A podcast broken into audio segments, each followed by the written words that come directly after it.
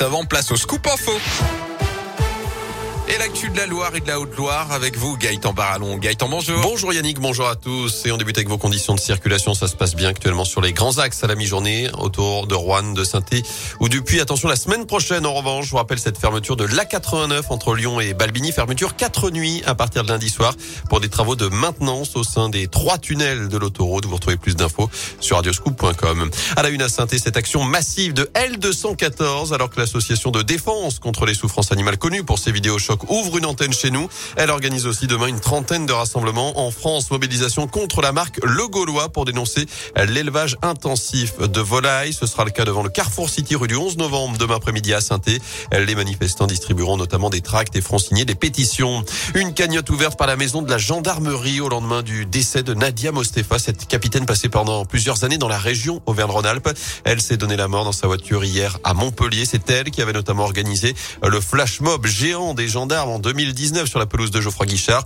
Pour soutenir sa famille, ça se passe sur le site fondationnmg.fr.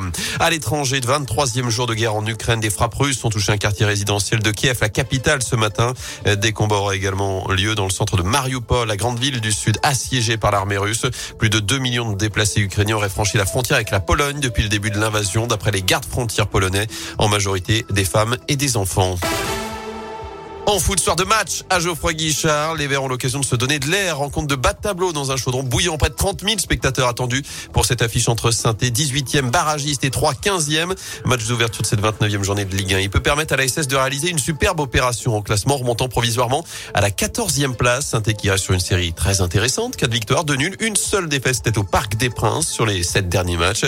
Et les Stéphano comptent bien enchaîner. Écoutez, le coach Pascal Duprat. C'est une finale supplémentaire. Il se trouve que là, c'est une troisième finale des play-down des équipes qui sont sous la menace de, la relégation. Donc on l'aborde avec euh, beaucoup de confiance, de sérénité, pas d'excès, de confiance cependant. Nous, on sait qu'on doit lutter jusqu'à la fin, donc on est préparé pour ça. À l'issue de la 21e journée, on comptait 7 points de retard sur le barragiste. Il me semble que ça va mieux. Il n'y aura pas de relâchement de notre part. En se disant que si on reproduit la moyenne qui est la nôtre, euh, c'est-à-dire 2 points par match jusqu'à la fin de saison, c'est de bon augure. Pourvu que ça dure. Eh, 3 c'est donc ce soir 21h. Notez qu'avant cela, le public de Geoffroy Guichard respectera une minute d'applaudissement en hommage à Jean-Luc Ribard, cet ancien Vernet à Rouen, décédé hier à l'âge de 57 ans. Il avait disputé 137 matchs pour 24 buts sous le maillot Stéphano dans les années 80. Du basket à suivre ce soir, 24e journée de Pro. Saint-Chamond reçoit Quimper à 20h à la Halle Bouloche. Et puis ce rendez-vous à ne pas rater la 32e édition du rallye du Pays du Gier, des spéciales dès ce soir, notamment autour de Gélinac, de Doisieux, de Terre-Noire ou encore de Longe. Il y aura quelques routes fermées dans ces différents secteurs. Un rallye en partenariat avec Radioscoop. Merci.